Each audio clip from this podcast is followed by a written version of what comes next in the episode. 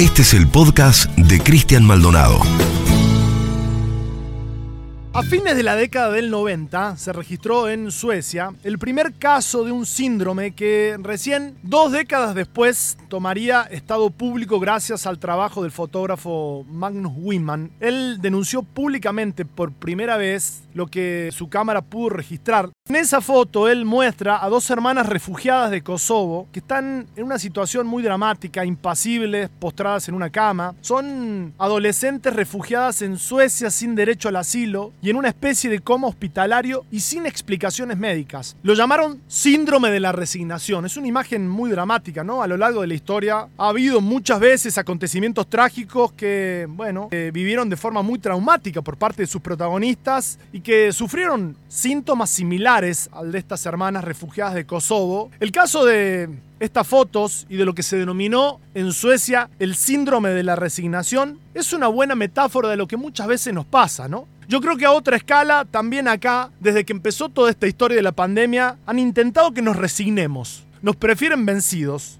nos prefieren resignados. Cuando toda esta historia empezó, Ustedes se acordarán que había bolsonaristas acá en Argentina que ya también replicaban eso de que se trataba de una gripecita. Lo mejor era el darwinismo social, que se muera el que se tenga que morir, pero que no pare nada. Yo creo que es muy importante hacer un balance, hacer un inventario de quiénes son los responsables de alguna manera de lo que ha pasado, de estas 100.000 muertes, de este tiempo tortuoso que nos ha tocado padecer, y después mirar para adelante, porque esto no acabó. Porque en las últimas horas siguen publicando datos que hablan de 600 muertos por día, 500 muertos por día, y números estratosféricos, ¿no? Que cuestan digerir, que cuestan asumir, que son muy dolorosos. El inventario hay que hacerlo porque si no, las generalizaciones absuelven y parece que todos somos igualmente responsables y que no había nada más por hacer que lo que se hizo. Y aparece alguien con una factura y te dice, bueno, mira la cantidad de muertes que hay, como si no hubiesen tenido ninguna responsabilidad. Yo creo que hay que hablar de los responsables, tenemos que significar que el gobierno nacional arrancó la gestión con piropos internacionales,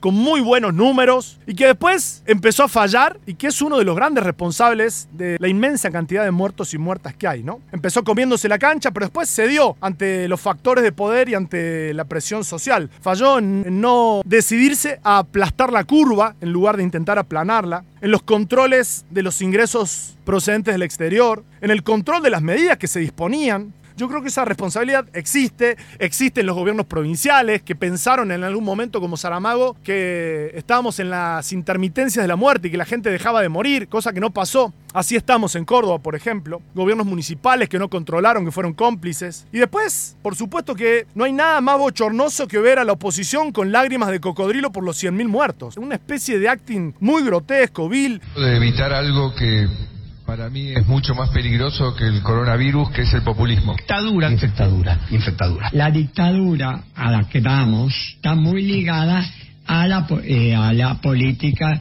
sanitaria. Acá nos explica cómo en la Argentina se continúa esta cuarentena interminable.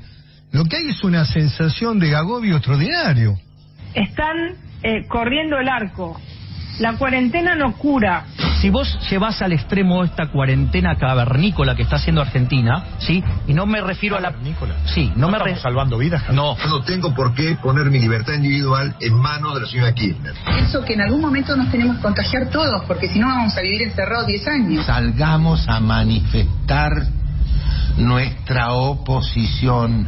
Yo voy a salir y me voy a unir al banderazo nacional en defensa de nuestras libertades. Acá lamentablemente hemos visto un gobierno que ha intentado en la pandemia avanzar sobre libertades. ¿Es la vacuna rusa, que es la pregunta de la semana? No, la, mi respuesta es no. Yo no me vacunaría, ni mis hijos tampoco. Por ahora le venimos esquivando al virus, tratando de protegernos, entiendo con las defensas de nuestro propio cuerpo. No creo en la vacuna, yo no creo en nada. El hecho de que me obliguen a mí a ponerme una vacuna va en contra de mi libertad individual. Jamás me pondría la vacuna porque no hay información clara. Uno tiene que tener mucho cuidado porque no, se, no vaya a ser que para cuidar su salud eh, nos maten. Yo nunca he creído, realmente no soy de los que he creído realmente que esta gripe un poco más grave es algo que uno tiene que estar sin dormir. Su jefe político piensa que esto es algo un poco más fuerte que una gripe y que no debe quitarnos el sueño. Eso piensa, eso descalifica a cualquier otra persona que quiera desde ese lugar de la política hacer algún tipo de crítica. Miren, los ex asesores de Boris Johnson, que hizo un desastre en el Reino Unido, un verdadero desastre, pidieron perdón públicamente después de llegar a los 100.000 muertos y dijeron que fue un grave error no haber seguido el ejemplo de estrategia de eliminación que hizo China o que hizo Nueva Zelanda. Confiar en la inmunidad del rebaño fue un desastre que terminó con más de 100.000 muertos en el Reino Unido. Bueno, acá yo creo que también la ocasión amerita, la ocasión demanda que aparezcan quienes han sido responsables y quienes han fallado. Pero sobre todas las cosas creo que hay que mirar para adelante porque el bueno ya está, la pandemia se acabó, no podemos hacer nada más, hicimos todo posible. El darwinismo social que nos invita a pensar cada día que, bueno, es natural que se mueran los débiles, los que se tienen que morir y que ya estamos hartos de las medidas, que ya nada más se puede hacer. No es otra cosa que el síndrome de la resignación, que como decía Honoré de Balzac, la resignación no es otra cosa que un suicidio cotidiano. Suscríbete al canal de Cristian Maldonado en Spotify para escuchar más episodios.